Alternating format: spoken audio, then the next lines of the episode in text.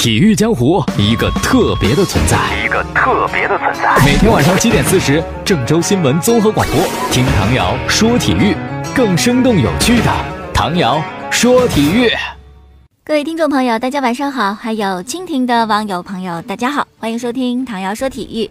今天晚上就开始足协杯的比赛了啊！那么足协杯呢，其实对于有些球队来讲也非常的重要，因为它可能在中超的比赛当中没有办法进入前三甲或者是前两名，那样他如果是有要打亚冠的雄心的话，就没有办法完成这个目标，是吧？那怎么办呢？如果你联赛够不着，你就去走足协杯这条路嘛，你可以拿到足协杯冠军嘛，这样的话你就直接可以获得亚冠正赛的资格。所以说，很多球队还是愿意争足协杯的。那么今天晚上一场比赛呢，是江苏苏宁对上海申鑫。哎呀，好了啊，我觉得这个让苏宁提升信心、提振士气的最好机会来到了。首先，对手不强，是吧？上海申鑫嘛，我们都很了解这个球队，因为之前也在中超待过啊。后来连续九轮不胜吧，当时都没有积分啊，后来就降级了嘛。那么除此之外呢，还是苏宁的主场比赛，这个更占优势嘛。比赛之前，卡佩罗就说了，我们应该相信苏宁，我们应该赢得这场比赛的胜利。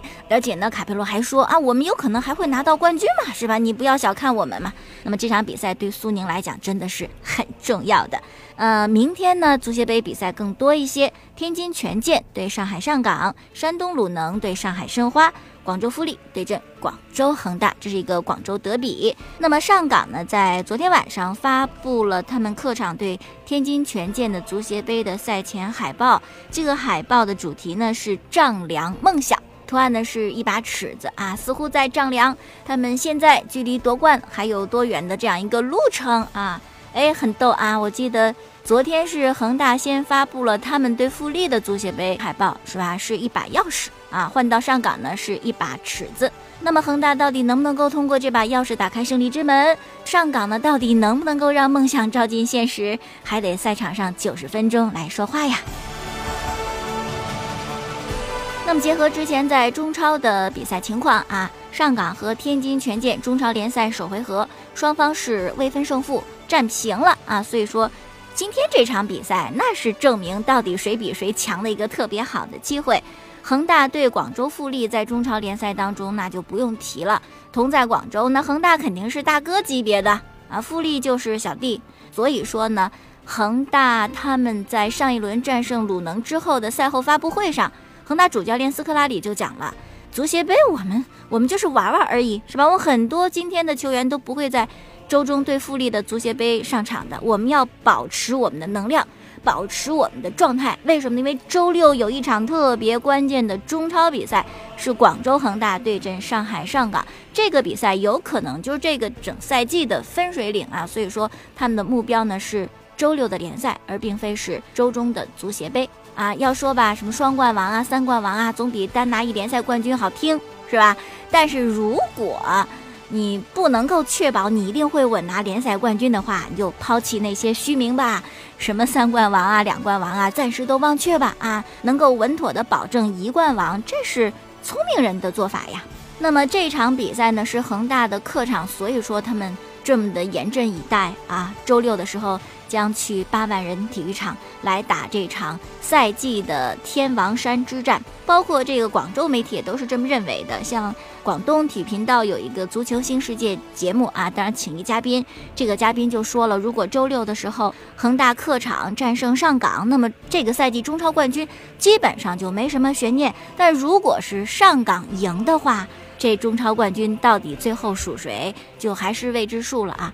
那我个人来讲呢，是希望上港能赢啊。其实我对两支球队绝无任何偏好，我谁的球迷也不是啊。我就是看恒大夺冠看烦了，我看了六年了，是吧？我就希望换一新的冠军。而且我觉得一个联赛总是一支球队长时间的夺冠，这是不正常的。哎，这场比赛你会看吗？啊，好像真的是很吸引大家的眼球和关注，是吧？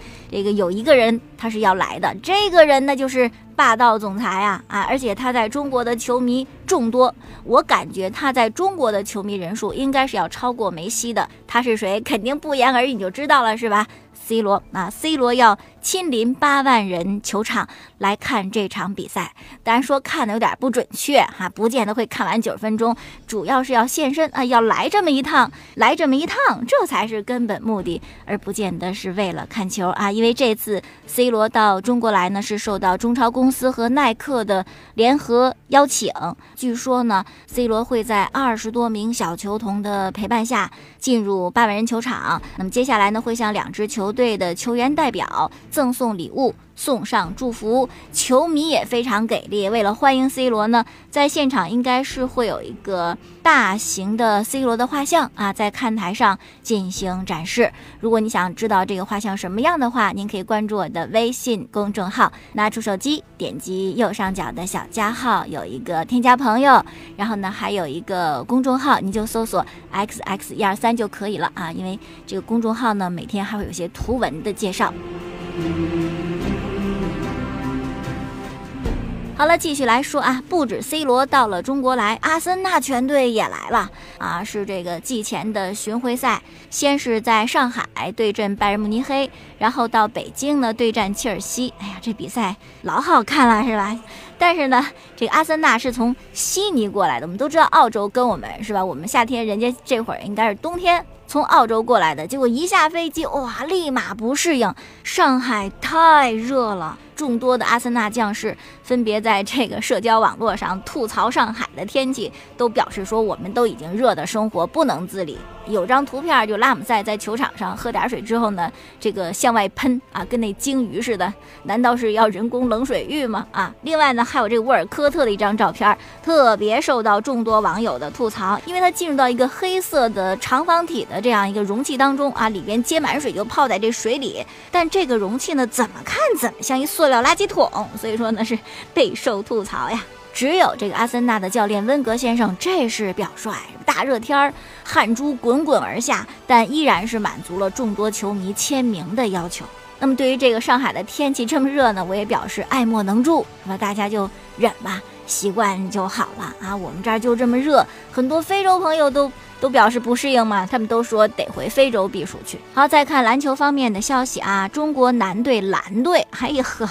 这要是了呢不分，这还说不清楚呢。中国男篮的蓝队在澳大利亚进行拉练，首场比赛呢是九十四比一百零四输了。整场比赛哇，中国男篮蓝队呢有八名球员被罚下啊，到最后时候只剩四个人了啊，最终呢是惜败。那么这次去澳洲拉练呢，是为了备战八月份在黎巴嫩贝鲁特举行的男篮亚洲杯。因为今年亚洲杯呢，澳大利亚的男篮是首次参加比赛，对于一个陌生的对手，我们应该熟悉熟悉嘛，所以咱们又去澳洲进行拉练了。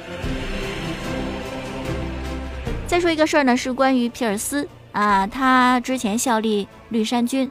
啊，在凯尔特人打球，他的绰号叫真理，为什么呢？就是说球技高呗，就跟真理似的啊，说什么都是对的，一出手都是对的啊，传球也对，怎么都是对的。后来呢，凯尔特人的三巨头也解散了，皮尔斯呢也离开了，这兜兜转转一大圈啊，也到了该退役的年龄。这皮尔斯就想啊，能够在凯尔特人退役，对这儿感情深，那球场的每一块地板呢都是熟悉的，于是呢就跟凯尔特人队说了自己的这么一个啊要求。哎，结果老板同意了啊，真的特别好。那么今天呢，皮尔斯就重回凯尔特人，跟凯尔特人队签了一份一天的合同，就一天啊，不为再征战什么赛季了，不为再打球挣钱了，就为了退役能够退在这支球队，叶落归根吧。啊，皮尔斯对凯尔特人队是真有感情。签了合同之后呢，还舍不得走啊，又投了几个篮儿，然后才恋恋不舍，一步三回头的离开呀。可能这份情感老板也知道，所以说呢，呃，能够答应这么一个请求，其实我觉得在呃这样一个商业联盟，NBA 是一个商业联盟啊，在这样一个商业联盟当中，这个举动让我们感受到了人情的温度。当然，皮尔斯也值。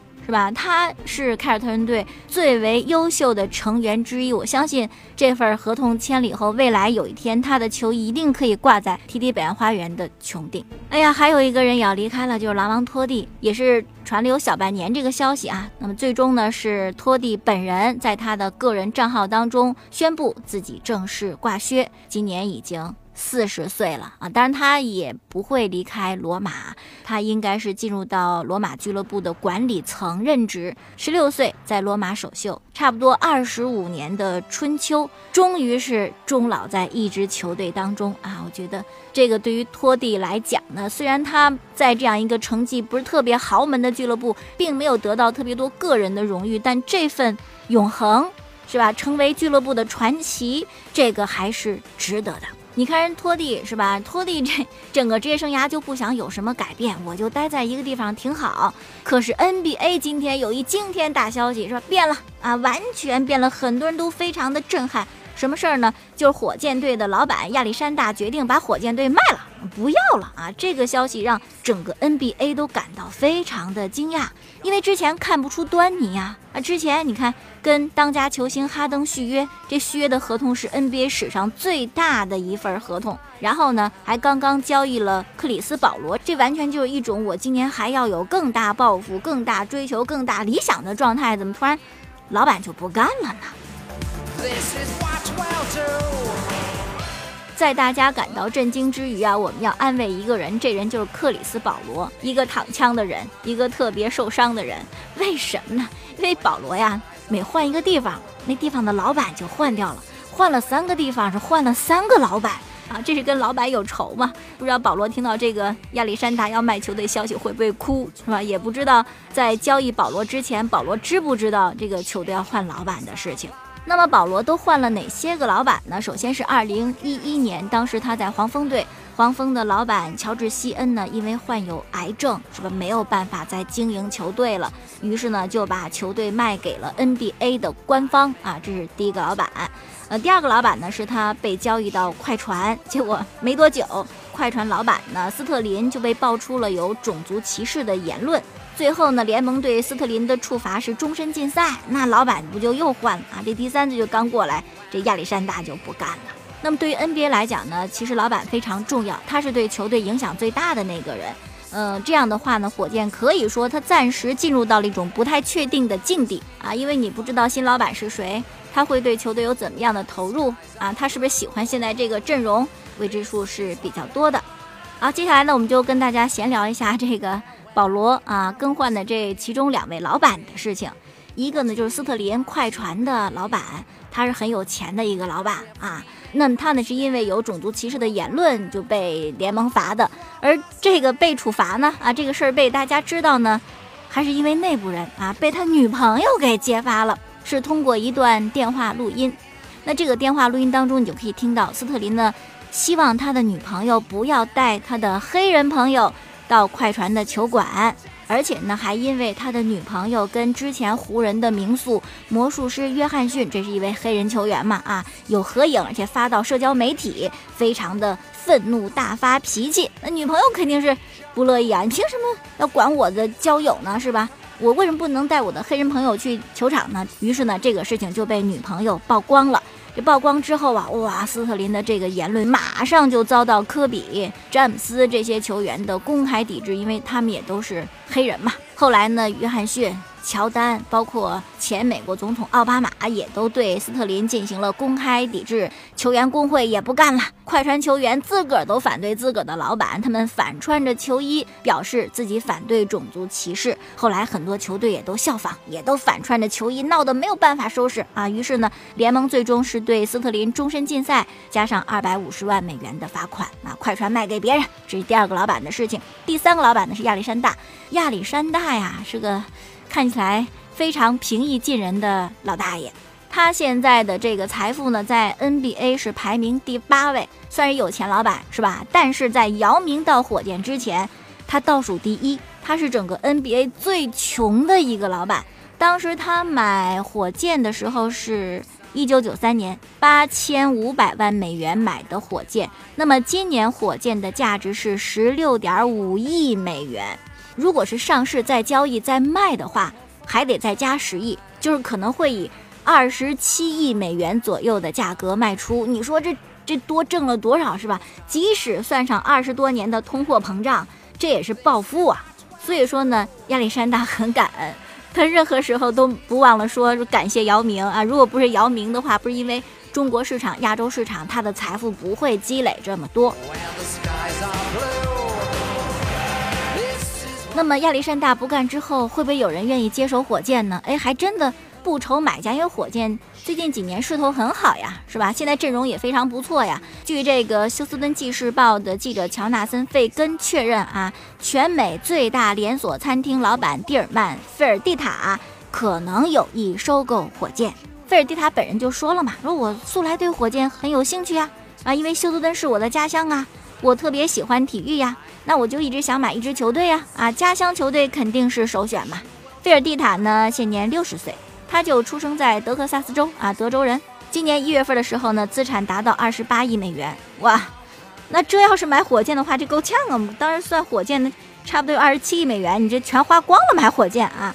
那么他呢，是全美最大连锁餐厅之一 Landry's Incorporated 的 CEO 和拥有者啊。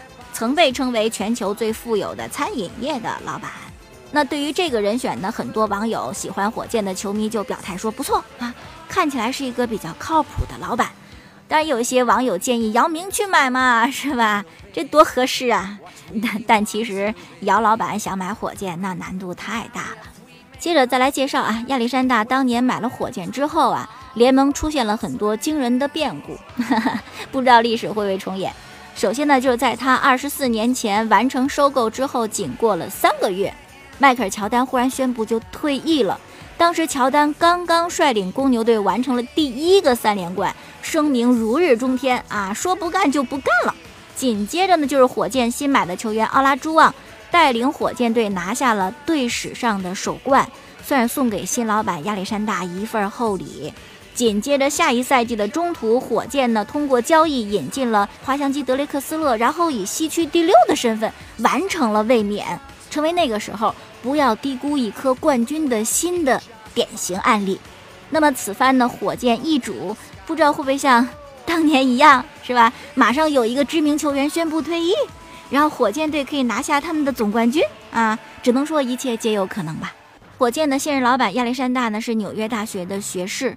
后来还获得了法律学位，是一个素食者，和他的太太呢经常会捐助动物保护团体，是一个非常有爱心的人，啊，主要投资房产呐、体育球队呀，另外喜欢葡萄酒啊，于是呢购买了长岛的一块地皮，有一个自己的葡萄庄园啊，老板的财富都是这么积累的呀。好，接下来我们看足球方面的消息，著名的转会专家迪马基奥就说呀，说大巴黎呀。要买巴萨的球星内马尔，而且巴黎这次动真格了，都不跟你巴萨谈价钱。你不是开的有内马尔的违约金吗？二点二二亿欧元，我直接把这违约金就拍在你俱乐部主席的办公桌上。违约金是怎么个情况呢？违约金是一个俱乐部啊，根据他们这个大牌球星的身价定的一个他们认为上限的金额。这个违约金呢，通常比真正的转会费要贵了很多。那么，当那个买家直接拿出违约金的时候，那么这个球员所在俱乐部就没有任何发言权了，就只能是无条件的放人。当然，球员个人意愿在这个时候就发挥作用，球员想走那就立马就走，球员不想走啊，那还可以留在现在球队当中。就比如说吧，大巴黎拿出了内马尔的违约金，巴萨这个时候就插不上话了啊，什么话你都甭说，那么只有看内马尔的意见。内马尔说我愿意走，那么就。去大巴黎，如果内马尔说我不愿意走，还可以留在巴塞罗那，真是让巴萨感到受威胁呀！啊，体育主管赶紧就公开回应说，我们没有接到任何报价，我们也不会卖我们队内的优秀球员。哈，其实我觉得大巴黎也不见得是真要买内马尔，肯定还是之前这个巴萨想买大巴黎的维拉蒂，把人家给弄烦了，是吧？干脆我出一狠招，我吓吓你，看你还老实不老实。另外还有消息是，拜仁慕尼黑的主席鲁梅尼格。昨天证实，他们已经不再想买阿森纳的大腿桑切斯了，因为租借到了皇马的 J 罗嘛，那锋线球员够用了。这样的话，我觉得桑切斯，嗯，想离开阿森纳的难度就大了很多啊，基本上不太有可能吧。好了，今天就说到这儿了。收听网上节目回放呢，可以在蜻蜓 FM 上搜索“唐瑶”两个字，找到唐瑶说球；也可以在每天晚间的七点四十分收听郑州新闻综合广播播出本档节目。也可以通过微信公众号关注 xx 一二三，得到更多的信息。明天我们再见。